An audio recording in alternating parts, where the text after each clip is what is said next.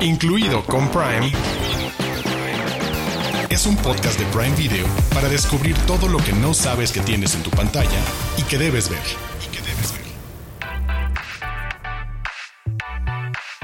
Bienvenidos al episodio número 21 de este video podcast llamado Incluido con Prime, con recomendaciones de películas y series para ver en Prime Video. Hoy vamos a fanearle a algunos espías y a la aristocracia inglesa. Yo soy Diana Su y conmigo Arturo Aguilar. Hola Diana Su, muchas felicidades. La gente no lo sabe, pero hoy es tu cumpleaños. El día que estamos grabando este episodio es tu cumpleaños. Y sí, vamos a hablar de aristocracia y sí, vamos a hablar de espías. Pero este episodio vamos a hacer lo que te dé la gana. Y si quieres hablar de eso, hablaremos de eso. Y si no quieres hablar de esto, hablaremos de lo que tú decidas. Perfecto, entonces voy a llevar el episodio sola. Muchísimas gracias por acompañarme en esta gracias. ocasión. Los espero la, próxima semana. Sí, gracias, gracias. ¿Te imaginas? No, no voy a hacer eso. Porque además Estaría me cae bien. Es semana libre. es semana libre, pero todavía tengo un poco de, de, amor en mi corazón, así que sí te invito gracias, gracias. a hacer esto conmigo. Ahora sí, ¿de qué vamos a hablar? Una probadita, por favor de agente Cody Banks, una favorita de alguien aquí que ahorita si nos ven en video se está emocionando muchísimo, su favorita de la adolescencia. De juego, hablando de espías, también una que me gusta mucho de los 90, de un momento también de mi adolescencia tardía, eh, juego de espías con Robert Redford y Brad Pitt.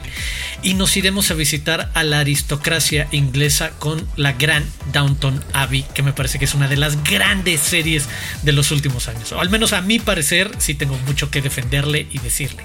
Sí, estoy de acuerdo contigo. Justo por eso quería decir fanear, porque creo que las tres cosas de las que elegimos hablar en esta ocasión nos encantan. No Oh, sí. hay, no, no, no podemos disfrazar ese fanatismo que tenemos. Además, les vamos a compartir una lista hot de películas que estuvieron recientemente en cines y que pueden rentar o comprar en la plataforma de Prime Video.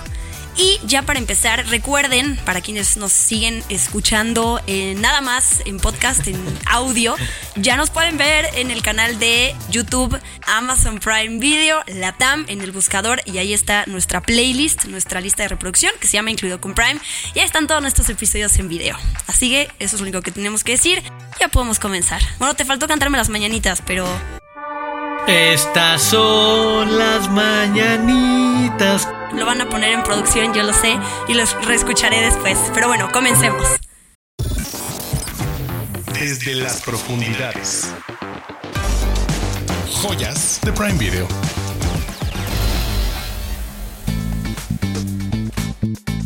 No sé si lo sepan, pero Arturo y yo semana con semana nos ponemos a buscar títulos que nos gustan en la plataforma de Prime Video para recomendarles, además de los estrenos que van llegando semana con semana. Encontré una película que yo veía, o sea, si salió en el 2003, yo tenía 13 años y que me, me marcó hasta el día de hoy. Tanto esa película como otra que salió un par de años antes, que es Mini Espías, me hicieron creer que realmente podría llegar a ser un espía. Y yo estoy segura que no fue algo que solo fue para mí, evidentemente, sino que muchos adolescentes, yo tenía mis gadgets, o sea, realmente creía que en cualquier momento podían tocar la puerta y yo iba a ser la elegida para, así como la carta de Hogwarts y todo eso que muchos esperamos, que vivimos en ese sueño de, fa de, de fantasía cinematográfica. Pero bueno, me estoy refiriendo a la película de Agente Cody Banks, que ya la mencionaste tú en la intro de este episodio, y me emocioné mucho verla ahí, eh, protagonizada por Frankie Muniz y por Hilary Duff, que quienes son fans de Malcolm in the Middle, de Lizzie McGuire, eh, él también sale en eh, Gordo Mentiroso, esta película que también es de comedia, pues protagoniza esta película de comedia, de espías, de thriller, en donde lo vemos hacer un montón de acrobacias y básicamente salvar el mundo, en donde la CIA pasa como a quinto plano y parece ser que fuera justo una agencia que no sabe hacer nada porque dependen de un chavito de 15 años para, eh, pues tal cual, tener una misión que va a ayudarnos a todos a sobrevivir y que la humanidad no muera. Y bueno, esta película es curioso porque pues yo me quedé con un gran recuerdo de esa. Seguro tú tendrás, Arturo, otras de que quizás en el momento en que la viste no la viste con unos ojos de, de, alguien que se dedica a hablar de películas y series, solo te divirtió y te marcó. Pero ahora que la vi otra vez para este episodio, sí dije, híjole, no sé hasta dónde es una gran película. pero eso no quita que es parte de mi, de mi adolescencia y por siempre va a tener un lugar en mi corazón. No, creo que una parte es bien importante recordar, es una gran película también se vale llamarle aquellas que nos marcan por nostalgia y porque vemos sobre todo en edades muy tempranas cuando somos niños, adolescentes y eso nos hablan más allá de la calidad o ya sabes de lo que normalmente tú y yo hablamos o, comentamos de las películas, sus otros niveles de lectura o el desarrollo de un guion o qué tiene la interpretación y demás. No, en ese momento es como poco relevante, son otras cosas. Y en ese sentido creo que cumple muy bien desde la parte, yo lo vi mucho más grande obviamente, eh, cumple muy bien el poder refrescar un formato y un género muy conocido, obviamente, las películas de aventura y espías en el formato James Bond, pero puesto de la mano de una figura súper popular. Para mí, Frankie Muniz es Malcolm in the Middle como la referencia inmediata de esa televisión de esa época y alguien que le podías comprar este doble juego de ser un niño normal que de repente es convocado y cumplir este sueño fantástico que de nuevo sí creo que todos pudimos haber tenido en algún momento de y si yo me convirtiera en espía o en agente secreto y tuviera que cumplir estas misiones. Y lo llevan a la comedia, como dices, jugando con el absurdo de, pues sí, los errores de una agencia como la CIA requieren que este niño adolescente eh, salga al rescate.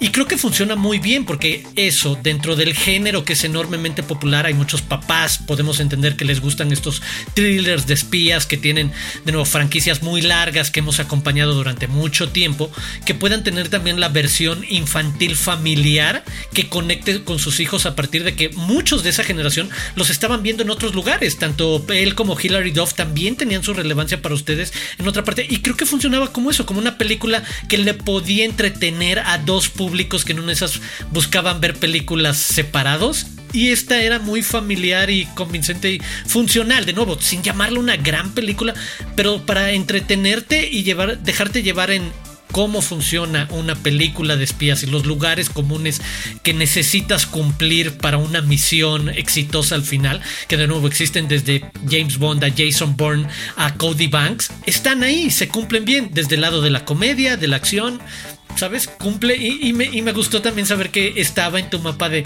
para ti es una película que tiene un cariño extra y también eso es algo que cada persona dependiendo de la edad que tenga sabemos que hay una selección ahí que simplemente no son de pues, me gustas porque me gustas, o sea, no es que seas la gran joya. Sí, también Misión Imposible es otra película que tiene muchísimos guiños ella. Pensando en James Bond, creo que uno de los momentos que siempre es muy emocionante ver en cada historia de James Bond es cuando le presentan los gadgets que va a tener para su próxima misión.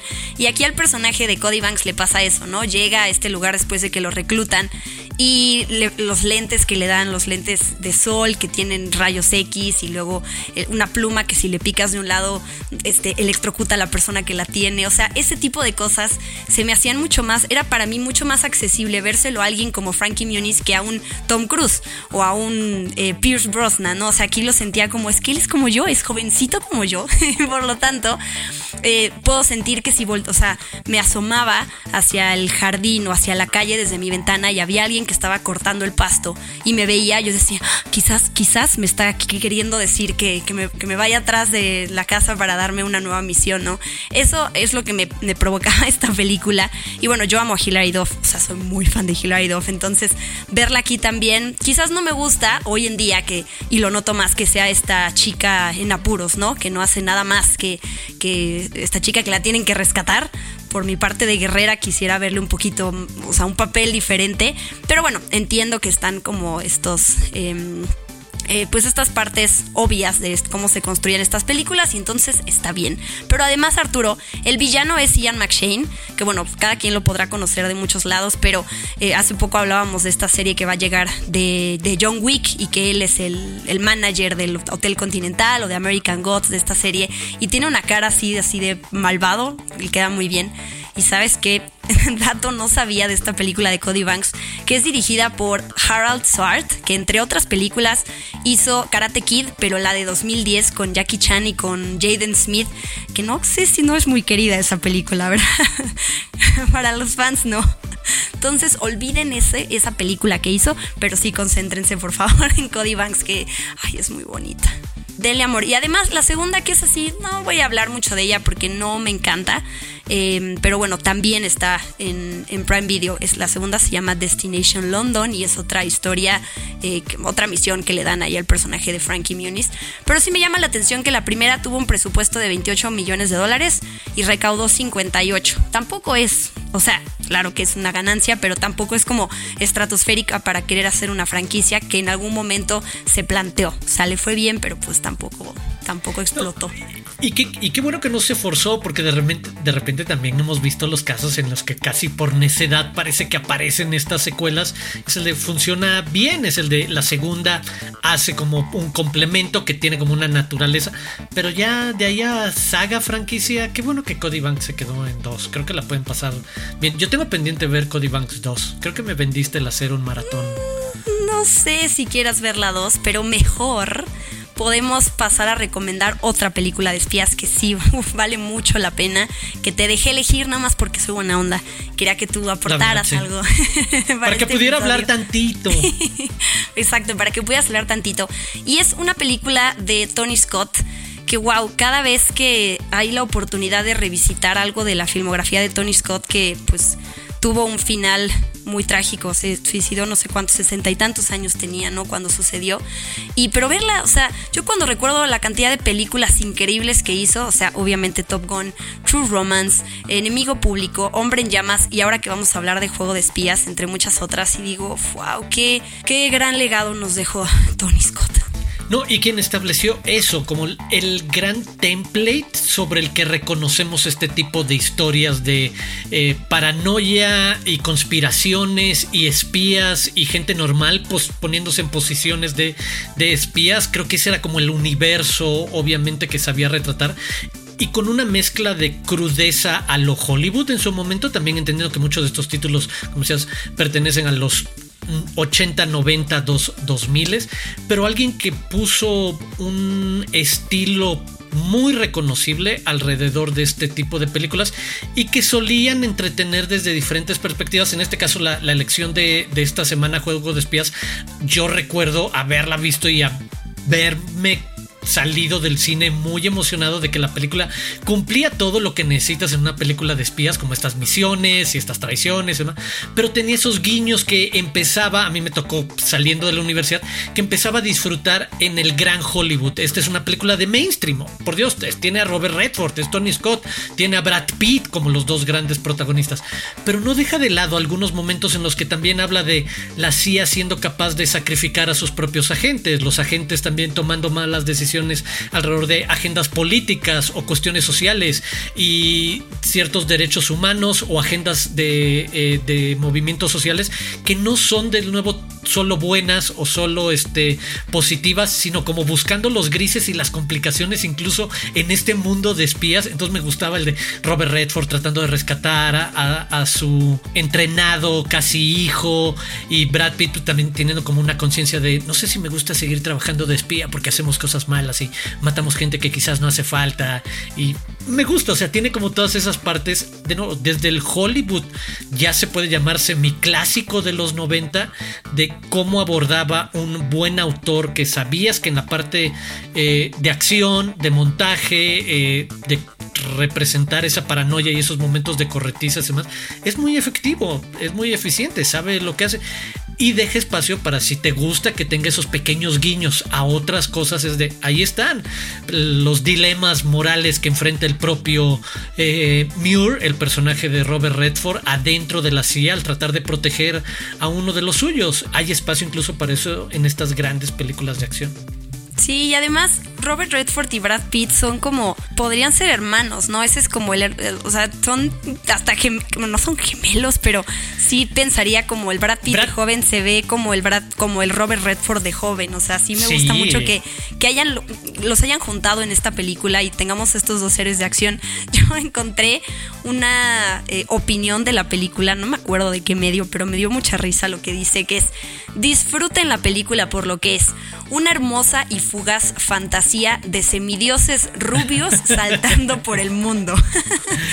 y rescatándonos, exacto. Sí, sí, y rescatándonos. Sí, pues sí, es cierto. No voy a negar que es eso. Pero es, sí es un. Hay mucho de razón. Hay mucho de razón, pero sí es, es es, está muy bien lograda la película, ¿no? O sea, todo este, el, estilo de Tony Scott y esta cámara y la adrenalina y cómo le gusta él jugar y probar con el miedo y la manera en que él tenía también de, de aproximarse a sus producciones contaba él que filmaba y después él se iba como a escalar, o sea, como que jugaba con su vida real y con, y con bueno, o sea, más bien con lo que hacía fuera del set y lo que hacía, el tipo de producciones que elegía, le gustaba eso, ¿no? Probar con los miedos, probar con la adrenalina y tú lo decías hace rato, esta parte de la moralidad del espionaje, ¿no? Y hasta dónde las decisiones que se toman que una gente toma para servir al bien común, pero al mismo tiempo, eh, pues no sabes quién puede pensar que eres el villano de la historia o que si estás, de qué lado estás. Es como la parte que, que juega mucho en, en torno a la trama de esta película. Y a mí me encantó. O sea, sí es de esas películas de acción que creo que tiene que ver la gente y quizás ser como tú las ven una y otra vez porque nunca falla. O sea, sí termina la película y es como, sí, otra vez Brad Pitt y Robert Redford salvaron el mundo. No, no, no. Bien y, hecho.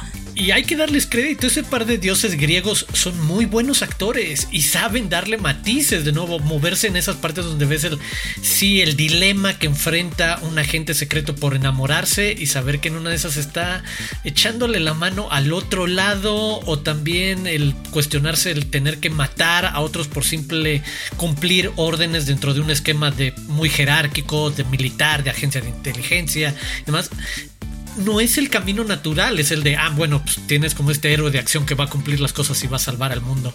Entonces, que tengan esta parte y, con estos dos buenos actores capaces de, poner eso mientras obviamente disfrutas verlos en pantalla, no es que quieras voltear a ver hacia otra parte, es ah, qué desagradable es estar viendo a Robert Redford y Brad Pitt todo el tiempo, ah, mis ojos. No, la verdad es que no, no pasa. Exacto, es un deleite, por Dios, la verdad. Y bueno, vamos a dejar eh, la acción de lado y el thriller de lado para concentrarnos.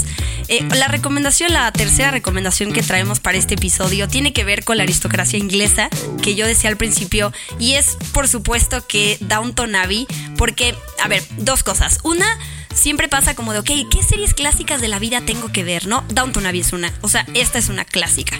Y la otra es, está padre pensar en la gente que no ha visto Downton Abbey y que eh, más allá de que sabe que ha ganado muchos premios y que está muy buena y que hay gente como nosotros que se la recomienda, ¿de qué se trata Downton Abbey? Y pues, contémosle a la gente como a grandes rasgos que nos presentan estos personajes, la época en la que se desarrolla la historia y todo eso.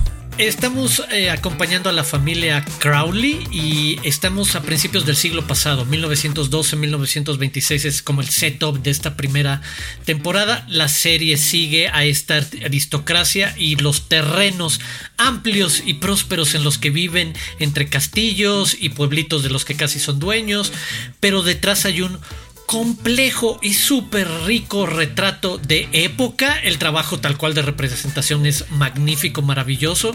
Es una de esas series auténticamente corales y de reparto donde vas a seguir durante varios años a 15, y no estamos exagerando, 15 personajes bien desarrollados, atractivos, que tienen arcos de evolución, conflictos, subes y bajas, etc. Y que también tiene espacio para hacer, a mí una de las cosas que más me encanta es retratar esos grandes momentos históricos como es cuando pudo haber llegado el teléfono, cuando pudo haber llegado, sabes, la electricidad de manera más masiva a un castillo, a un pueblito, y que no te imaginas a la distancia cómo pudo haber cambiado la historia, como en algún momento sí podemos entenderlo mejor entre el principio de los 90 conectados al teléfono solamente y a la televisión por cable quizás, al finales de los 90 descubriendo internet y todo estando al alcance de una pantalla y la computadora decirle, ah, ¿qué fue para la generación de nuestros bisabuelos o abuelos ese momento? Y, de no, y en el contexto de la Primera Guerra Mundial y también lo que significa eso de sacrificios y esfuerzos y complicaciones, lo tiene todo, o sea, yo sí soy súper fan de Downton Abbey y creo que tiene todo para recibir esos elogios que mucha gente dice y que coincido contigo es una de esas series que sin problema puedes poner en una lista de las series que tienen que ver y deben de ver por lo rica y porque la van a pasar súper bien. Y porque si no, ahorita estaba pensando en lo que decías, en quienes no la hayan visto, van a descubrir a uno de los mejores personajes en la historia de la televisión. Eh, en verdad, la condesa Violet, este, que ya platicaremos un poco más de épica, o sea, tal cual, uno de los grandes personajes escritos para la televisión. Entonces la van a pasar muy bien. No, no veo manera de no poder este, decirles que hay algo en el camino que los... No, va creciendo y va siendo más rica. Yo disfruté hasta las películas que ahorita también platicaremos. Sí, es que es eso. O sea, el, la serie está escrita de, primer nivel, ¿no? O sea, como el tipo de diálogos, cómo los actúan. Yo le tengo un cariño especial a la serie, más allá de por todo lo que ya dijiste, de todos los valores y toda la parte técnica, el vestuario y producción y todo eso, por dos cositas. Una, eh, esta serie la vi completita, pero completita con mis papás. Me tardé cuando, no, ellos la vieron cuando salió, o sea, en los años que estrenó cada una de las seis temporadas. Yo me tardé y mm, me obligaron, lo cual les agradezco, ¿no? Se sentaron conmigo y no pasaba un episodio, o sea, si no estaba yo con ellos, no se podía ver, ¿no? E, ellos ya la habían visto, de nuevo, la vieron conmigo otra vez. Y, Cualquiera lo haría, sí. Sí, es que es, que es eso. Porque además, como cualquier cosa que está bien hecha, bien escrita, bien actuada, le encuentras diferentes lecturas y detalles, ¿no? Cuando la vuelves a ver. Entonces, esa es otra cosa que quiero hacer en algún momento de la vida, que es volver a ver Downton Abbey. Y la otra, y sí, te presumo aquí porque digo como no, no puedo creer que se me dio esa oportunidad.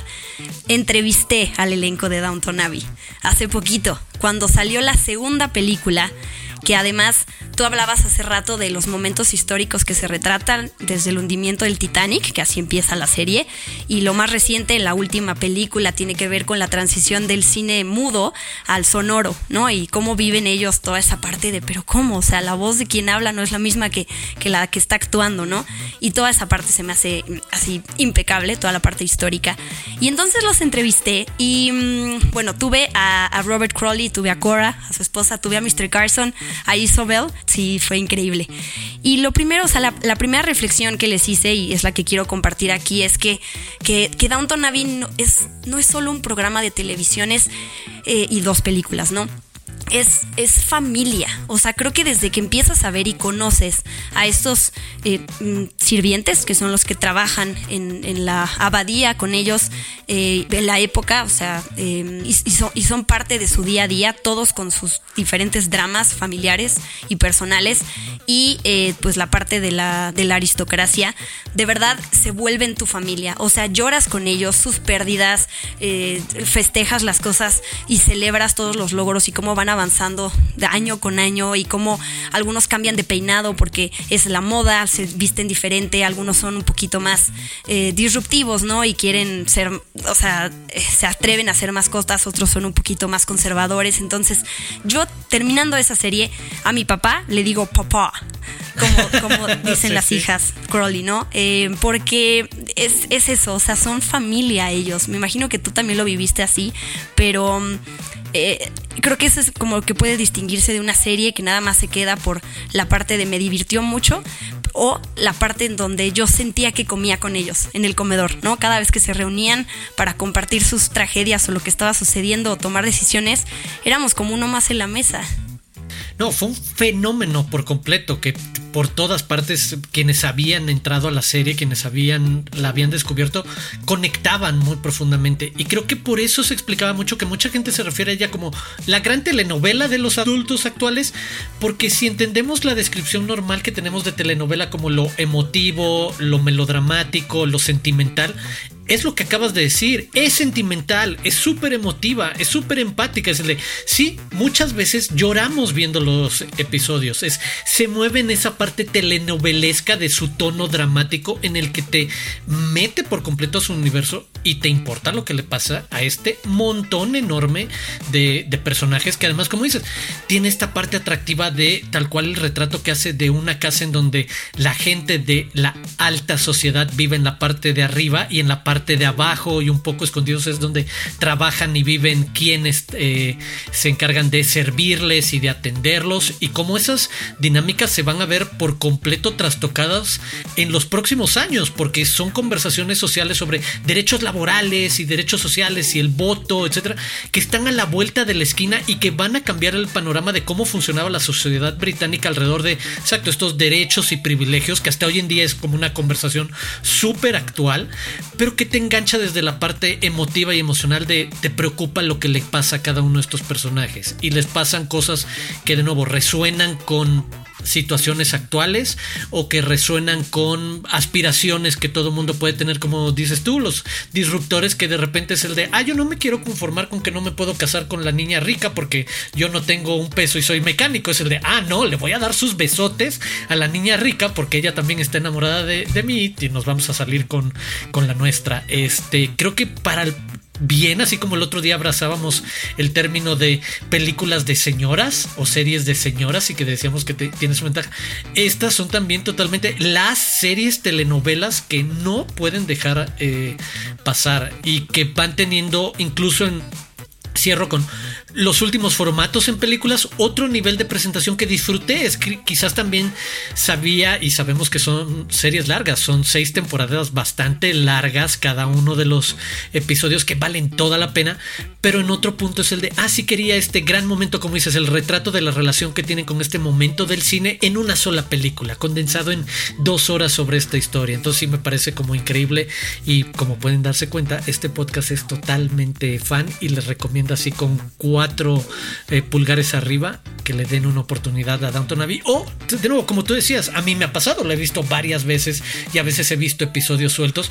Vuelves a descubrir o, descubres nuevas cosas o puedes ponerle atención a ciertas cosas cuando ya sabes el, el diálogo y puedes ver como los matices en los que lo entrega el actor o, o no sé, son mil cosas, en verdad. Vale tantas cosas la pena de Downton Abbey. Sí, y, además no es una no es una serie donde todo es color de rosa, ¿no? En donde solo vamos a ver cómo juegan los ricos, ¿no? Y, todo les sale bien y alcanzan todas sus metas. No, no, y también hay unos momentos así que te destrozan y personajes que mueren. que Preparen los Kleenex. Esta serie sí, es con Kleenex, ¿eh? Sí. Es, es totalmente. Y ya, nada más quiero mencionar de nuevo, retomar el tema de Violet, que es el personaje que interpreta Maggie Smith, que quizás mucha gente la o sea, o más jóvenes la ubicarán porque interpreta, bueno, interpretó a, la profesora McGonagall en la franquicia de Harry Potter. Pero tienen, o sea, es el personaje eh, es mi favorito, me imagino que el tuyo también, por lo que ya dijiste, pero tiene unas frases así geniales, de los mejores personajes la sabiduría encapsulada en momentos perfectos con exacto remates de ironía y sabiduría, este, pero también esta parte enaltecida de yo sí me siento superior porque me creo superior. Desde ese lugar sí hay una mezcla increíble que además solo una actriz como ella puede proyectar también de se lo crees y te cae bien, o sea, es el de qué increíble que lo hayas dicho, que seas la que ya dice lo que piensa Exacto. Las seis temporadas de Downton Abbey están incluidas en el catálogo de Prime Video y las dos películas que salieron después, que son más recientes, están en renta y venta, que son eh, Downton Abbey y Una Nueva Era, también para que las encuentren ahí en, Prime Video. Y para cerrar este episodio, les, les hablamos rápidamente de mm, eh, una oportunidad que existe también en el catálogo de Prime Video. Como saben, están estas películas y series de las cuales les hablamos que están incluidas en Prime Video, ¿no? Que ustedes las pueden encontrar ahí. Pero también hay otra opción que es que pueden rentar o comprar películas. Em, eh, hay una nueva, pues sí, voy a usar la palabra oportunidad como una... Eh, sí, oportunidad, una nueva actividad, activación que se llama Del Cine a Casa, que son películas que han estado hace poquito en cines desde este año, o sea, como Top Gun Maverick, como No te preocupes querida, como Tren Bala, ahorita te dejo mencionar otras Arturo, que, que ahí están de nuevo para que las puedan adquirir en compra o renta y la facilidad de esto es que pues no tienen que ir a buscarlas a otro lado, ¿no? Sino que ya están en, de, de esta manera como la accesibilidad, si se dice así, ¿verdad?